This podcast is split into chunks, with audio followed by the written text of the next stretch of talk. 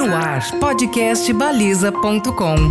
Conteúdo especializado em qualidade de vida e bem-estar. baliza.com.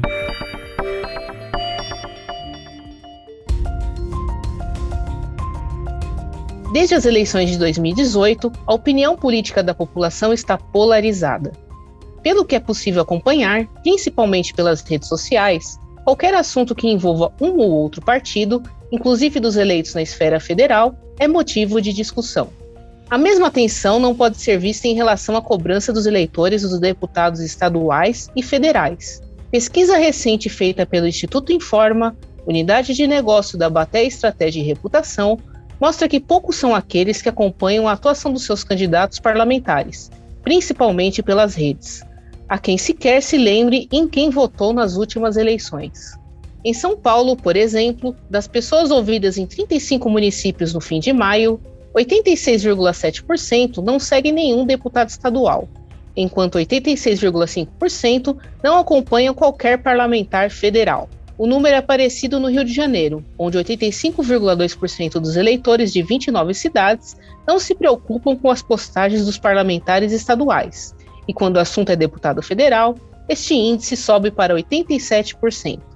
Eu sou Miriam Jimenez e para falar mais sobre o alcance dos deputados nas redes sociais, neste podcast com produção de baliza, converso hoje com Marcelo Vitorino, consultor de comunicação política, professor de marketing político pelo IDP e pela Presença Online.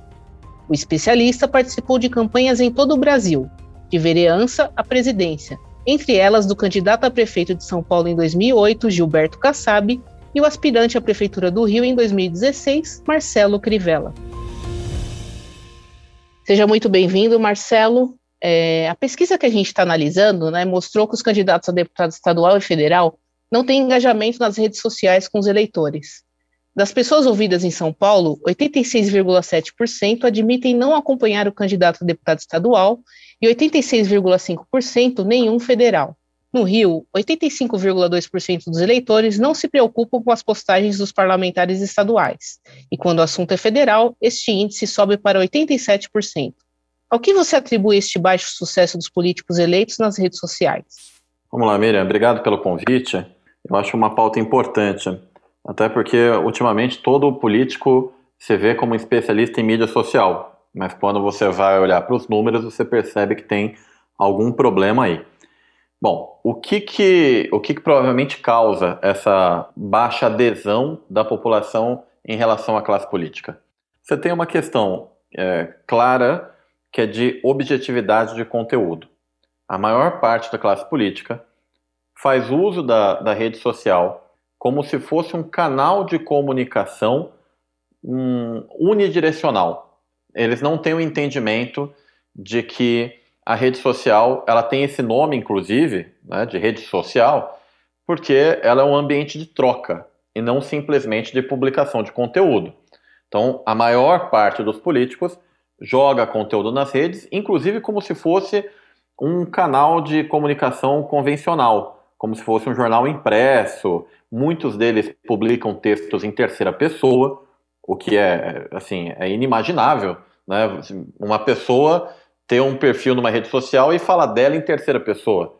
Eu acho que isso só cabe para jogador de futebol naquele modelo antigo que falava dele, não, vá, vá, vai entrar e vai fazer três gols. Então, o político não tem essa dimensão de que para que ele tenha não só alcance de redes sociais, mas também o engajamento, ele precisa publicar conteúdos que proporcionem a interação entre quem está seguindo e ele que está publicando. Então, acho que esse é o primeiro ponto. O segundo ponto está na falta de profissionalização da comunicação.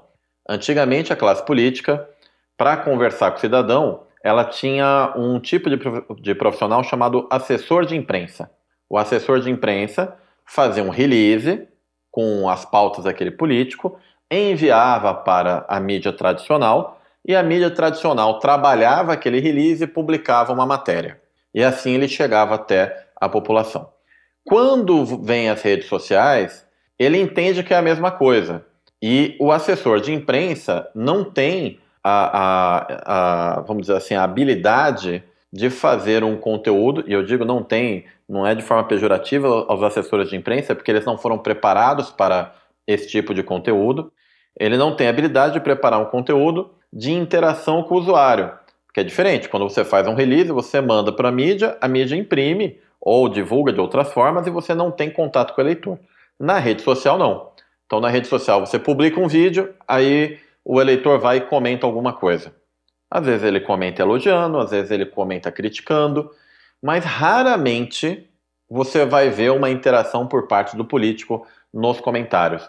E, e, e, o curioso é que, na maior parte das vezes que ele acontece, ele acontece quando o comentário é negativo. Então, se a pessoa xinga o político, ele, ele responde. Mas se a pessoa elogia o trabalho, ele ignora. Aí você já vê que existe uma falta de profissionalismo na alimentação desses canais e também na gestão de respostas. Então, esse é o segundo ponto. Ainda tenho mais um terceiro, e desculpa até me alongar nessa resposta, mas o terceiro ponto está no entendimento realmente do momento do eleitor. Quando o eleitor busca uma matéria no Google, ele busca por um tema no Google, ele quer um aprofundamento do tema. Aí você cai ou num site ou você cai num vídeo do YouTube. Então, o interesse do eleitor, quando ele está pesquisando, é se aprofundar. Eu quero saber tudo o que aconteceu sobre aquele determinado tema. Quando ele está numa rede social, o interesse dele não é aprofundamento. Ele tem dois interesses básicos, que é o do entretenimento e o do relacionamento. Então, o momento do eleitor diante de uma rede social, em que geralmente ele o faz na telinha do celular, ou seja, ele está no ônibus, ele está é, aguardando a troca de um professor de uma sala de aula, ele está na espera de um médico. Ele não quer um conteúdo informativo, ele quer um conteúdo de entretenimento. E aí você tem que colocar dentro do entretenimento a tua informação. É, porque senão não, não, tem, não tem engajamento. Então, o que, que o político faz? Ele, ele vai lá, vamos supor, um deputado, que é o, que é o objeto da pesquisa.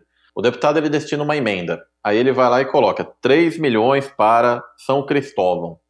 Assim, para quem está na internet, para quem está numa rede social procurando entretenimento, o que quer dizer 3 milhões para São Cristóvão? Não quer dizer nada. Agora, ele podia ter contado a história, né, do, Ora, então, em São Cristóvão, as pessoas tinham dificuldade para chegar ao hospital. Eu destinei uma emenda para que pudesse ter uma compra de uma ambulância. E aí vem o depoimento do cara que está dirigindo a ambulância nova, vem o depoimento da pessoa que foi atendida. E você tem um entretenimento no meio dessa, dessa história. Então, eu acho que são esses três fatores que impedem que o, a classe política tenha um, um aumento de engajamento na rede social. Aí o que, que acaba acontecendo?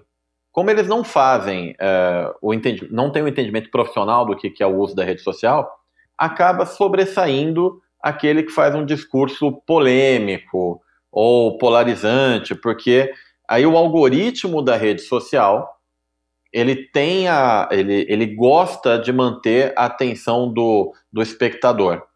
O que, que ele faz? Ele procura conteúdos polêmicos para exibir.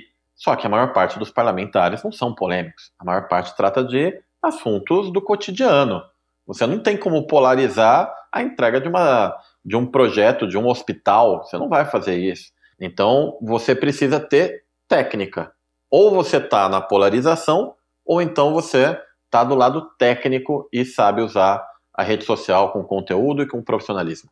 Essa questão técnica que você falou, principalmente esse terceiro ponto, né? Seria dar uma humanização a notícia que a pessoa quer dar, né? Fazer o, o eleitor saber por que que, que que isso influencia na minha vida. Seria mais ou menos isso? exatamente isso, Miriam. Imagina, porque você está na rede social, você acabou de ver um vídeo do cachorro correndo atrás do gatinho, você viu o vídeo de dancinha, aí de repente vem um conteúdo político quadrado, às vezes falando em terceira pessoa, ou aquelas fotos horríveis em que eles posam lado a lado, ou seja, não tem uma foto uma foto inspiracional, e aí se quer que o eleitor olhe para aquilo e fale, ok, está tudo bem? É, é, a mesma coisa falando do, na mídia tradicional. Sabe quando você está no período eleitoral, aí vem aquela propaganda do refrigerante que é maravilhosa, a propaganda da marca de carro que é linda, e aí de repente vem a propaganda do candidato a vereador. Assim, não tem como aquilo ficar bom. Porque você tem, é, você tem preparos de conteúdo. E o, o eleitor, quando ele está na rede social, ele está vendo isso. Então ele vê uma foto super bacana, porque no Instagram, por exemplo, as pessoas só publicam as melhores fotos dela. Não publica foto ruim. Então ele fica ali, né, vendo foto legal, de repente vem a foto posada, o deputado, o prefeito, o vereador, um do ladinho do outro, de bracinho cruzado, e aí vem uma legenda horrível. Esti estivemos em reunião, eu, fulano de tal e Beltrano, para discutir os melhores rumos de Piraporinha. Assim, qual que é a chance de um eleitor olhar para isso e falar: nossa, era isso que eu queria ver hoje? Eu precisava muito ver isso daqui. Eu, eu, eu não, não acredito, não, não posso dormir sem olhar para esse negócio de novo e sem compartilhar. Então, eu acho que é meio que por aí. E você que acompanha esse, esse mundo político há tanto tempo, né? Você acha que os eleitores sabem a fundo qual é a real função de um deputado, tanto estadual quanto federal? De forma alguma. Eu tenho quase certeza que a maior parte dos eleitores não tem ideia do que são as esferas municipais, a municipal, estadual e a federal. Eles não fazem não só deputado, senador também não. Existe uma ideia um pouco melhor para os cargos executivos, prefeito e governador, mas no legislativo é muito difícil. E eu vou te dizer que eu acho que até tem, tem casos do legislativo que também ele mesmo não sabe qual era o papel dele. Então você vê muito deputado estadual propondo lei que não tem, não, não é da esfera estadual, ela tinha que estar numa esfera federal. Você vê deputado federal propondo é, projetos que, que são inconstitucionais. Então, eu não, não vou só jogar a responsabilidade na população, não. Eu acho que parte da, da classe política também não sabe. Né? A população sabe menos. Então, toda, toda vez que, que eu vou organizar uma campanha, eu tenho que ter em algum lugar no site do candidato o que faz aquele cargo que ele está se propondo. O que faz e o que não faz, né? E aí é uma forma da gente falar com o eleitor. Uhum. E falando também dessa questão dos eleitores, né? Muitos deles, como nós vimos na pesquisa, né, que foi realizada em março, não sabem quem votou na última eleição. Em São Paulo, 86,7% das pessoas não lembram quem foi o deputado estadual escolhido na urna em 2018, e no Rio, 85,2% dos votantes. Ao que, que se deve esse descaso? É, aí você tem até. A pesquisa também me, me mostrou uma outra coisa interessante. Então, aqueles que não lembram são predominantemente aqueles que não seguem parlamentares. Né? Dentre os que seguem os parlamentares, você tem uma memória de voto muito superior. Então, o, o que para mim fica claro é o seguinte: então, quem segue o parlamentar, inclusive na pesquisa eu também vi pela renda familiar. Eu vou então, chegar numa tem, pergunta que a gente vai por aí também. Você tem uma. Um, o pessoal que tem uma renda familiar um pouco mais elevada segue mais do que quem tem uma, uma renda mais baixa. Mas o, o, a memória do voto também tem a ver com isso. Então, quem segue tem mais memória do que quem não segue. O que, que eu posso acreditar? Que provavelmente aquele, é, aquele que já não segue o parlamentar, ele não tem um interesse também na política. Então ninguém fisgou ele. Aí fica um, uma dica para todo político que está pensando em eleição. Você tem, vamos dizer, sete oitavos da população que não adotou um político para seguir. É muita gente. Né? Se você olhar pela minoria, né, por esse um oitavo que segue, Aí a cabeça do político é assim: meu Deus, é, rede social não serve para nada, só um oitavo segue parlamentar. Agora, olha pelo outro lado. Você tem sete oitavos para conquistar. É, é só você ser competente em conversar com o eleitor do jeito certo, da forma certa, conhecendo o ambiente que você está. Porque assim, sete oitavos é gente demais. Então, você tem realmente a, a falta de de empatia, de sinergia entre um eleitor e o seu parlamentar, o que não deveria ser. Em tese, o eleitor vota prioritariamente naquele que mais se assemelha a ele. Claro que você tem compra de voto também, que é um, é um efeito, mas a compra de voto não é um efeito tão grande assim para mexer numa eleição. Ela, ela mexe em eleições pequenas, não eleições maiores. Então, fora aqueles que vendem o voto, aqueles que votam uh, porque pegou um santinho no dia da votação, a maior parte gostaria de ter um parlamentar para chamar de seu. E o senhor acredita que esse ambiente polarizado, né, o radicalismo das opiniões, inclusive após as eleições de 2018, contribui para esse desinteresse dos eleitores em acompanhar os candidatos nas redes, até por essas brigas que surgem em uma postagem, esse tipo de coisa? Aí tem um pouco do momento político.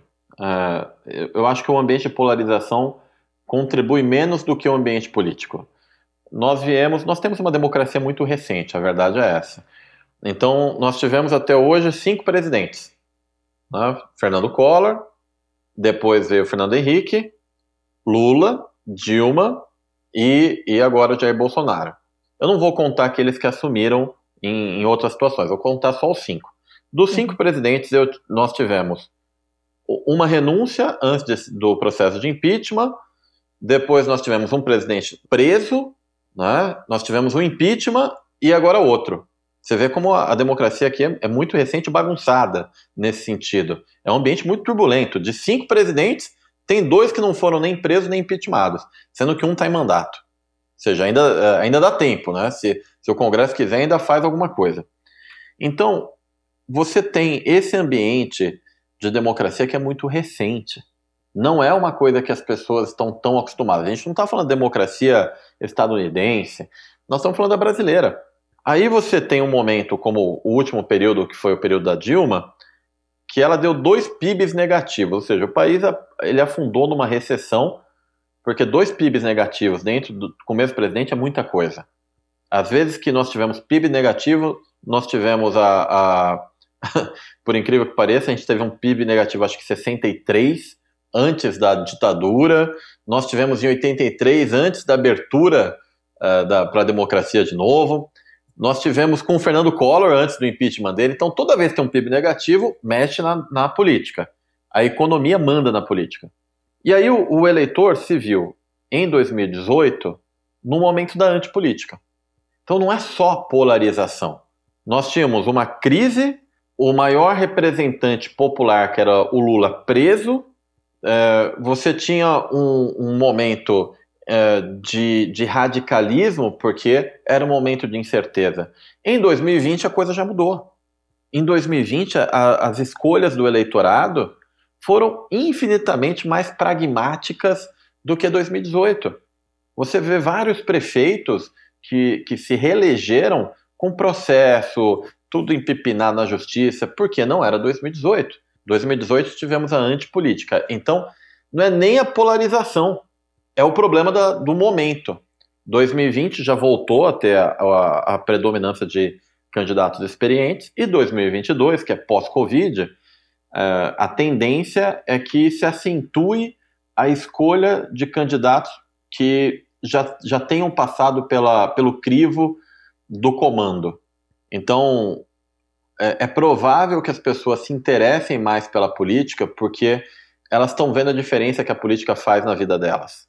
Então, quando falta vacina, ela fala, poxa, se eu tivesse votado, talvez eu teria vacina. Quando falta geração de emprego no município, ele, puxa, eu escolhi o, o prefeito errado, ele não consegue trazer verba para cá, aí não tem, não tem a obra, e se não tem a obra, eu não vendo a minha marmita para a obra.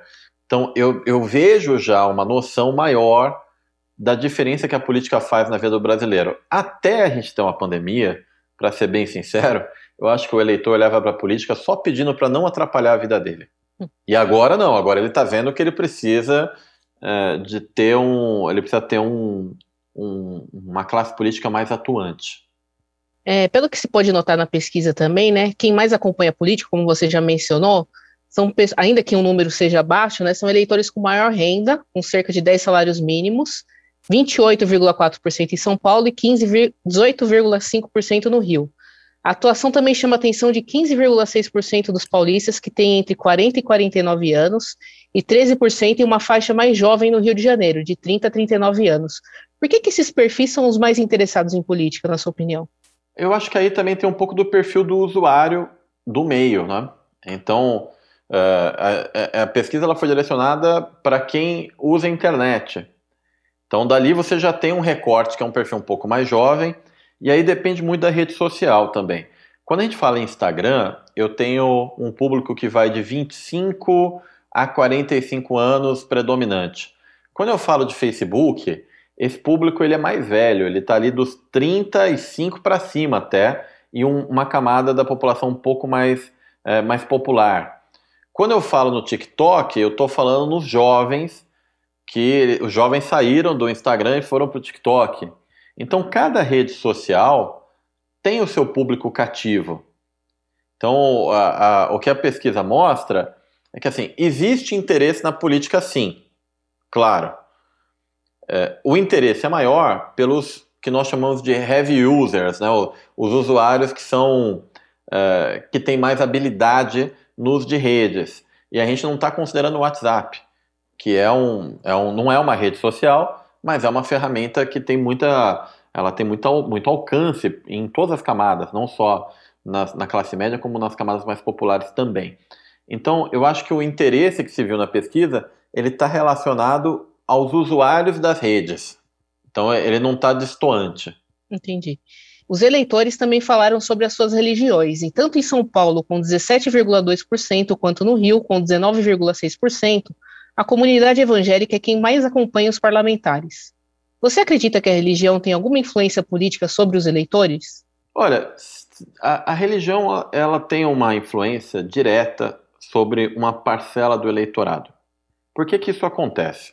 Porque a religião, ela, toda religião é feita de dogmas. Né? Então você tem certezas. Certezas são polêmicas. As pessoas se sentem confortáveis quando elas são orientadas e alguém fala para ela: isso é pecado, isso aqui está tudo bem, e você pode caminhar por ali, mas não pode caminhar por lá. Existe uma, um, um, uma lógica nisso. Né? Você tem. É, até isso já foi objeto de estudo, né? Como é que as pessoas seguem ordens.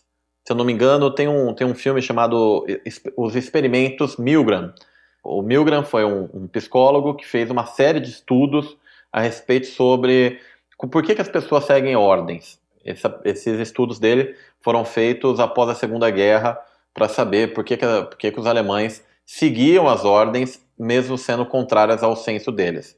Então, a religião tem uma questão dogmática forte e ela consegue ter uma condução maior no eleitorado do que quem não tem religião. Você vê o crescimento da bancada evangélica no Congresso. Por quê? Você tem unidade. Quando você não está dentro de, um, de, um, de uma religião, você tem, vamos dizer assim, o caos ideológico ah, eu sou mais liberal, outro é mais social, outro é mais conservador. Quando você vai para a religião, você afunila a política. O que, que querem os religiosos?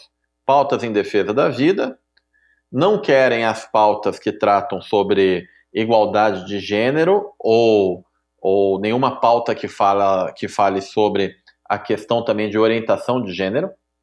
Isso é muito fácil de você entender, né? É quase um binarismo. Fora da, da religião, você não tem isso.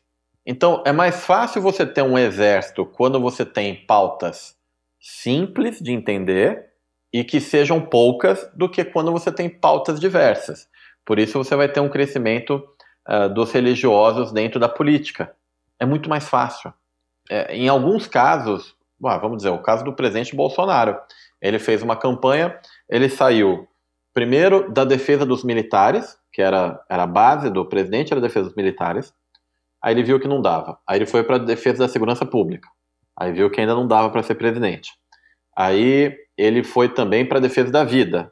Ainda foi pouco.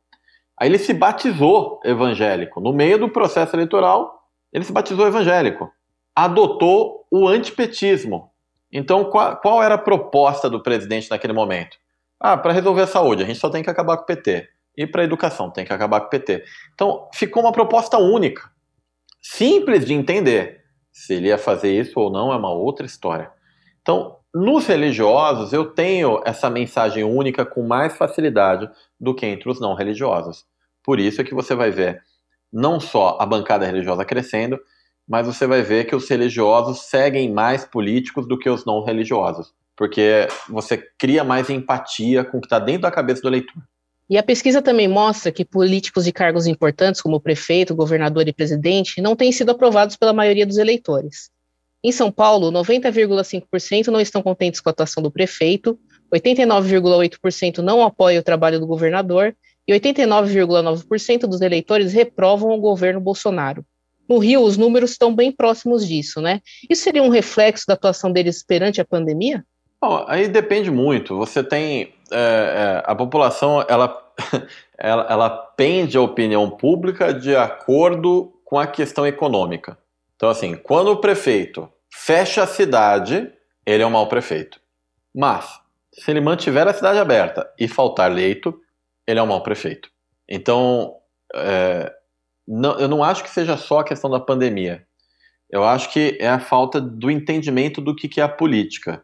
A classe política não se esforçou para dar um entendimento real do que a política significa na vida das pessoas. E ela até se beneficiou do maniqueísmo que foi pregado pela política. Então, ah, isso aqui vai salvar a gente, aquele ali vai dar ordem, aquele ali vai resolver o seu problema. Aí não virou a política de verdade. Né? A política de verdade é, é, ela é muito mais ampla. Dentro de uma democracia, você não vai ter uma política unilateral, uma política que só pensa no conservador ou no social ou no liberal. Então, tudo isso que foi vendido para a população, que a política resolve a vida do eleitor e você tem que ter um mito, isso está custando caro. E agora o eleitor fala, ué, mas se eu tirava, não era, se a gente tirasse o PT, a gente não resolvia? Não, agora eu tô vendo que não resolve. Ah, então é muito mais amplo do que tirar o PT? É muito mais amplo, claro. Mas como os políticos venderam esse tipo de coisa ao longo dos anos, agora a população quer aquilo que foi prometido. É, essa última pergunta, eu acho que você já respondeu na primeira, mas eu queria um resuminho seu assim, o que, que geralmente um eleitor busca nas redes sociais? O que, que é essencial um candidato ter nas redes sociais? O eleitor, sim, no, num primeiro momento, você tem que entender o que, que é motivador de voto, né? O que, que motiva o voto de alguém? A primeira coisa de todas é a empatia. É o eleitor olhar para o candidato e entender que esse candidato conhece a vida do eleitor. Pô, esse cara, ele me representa, ele sabe o que eu passo. Primeira coisa é essa. Isso é o suficiente? Não.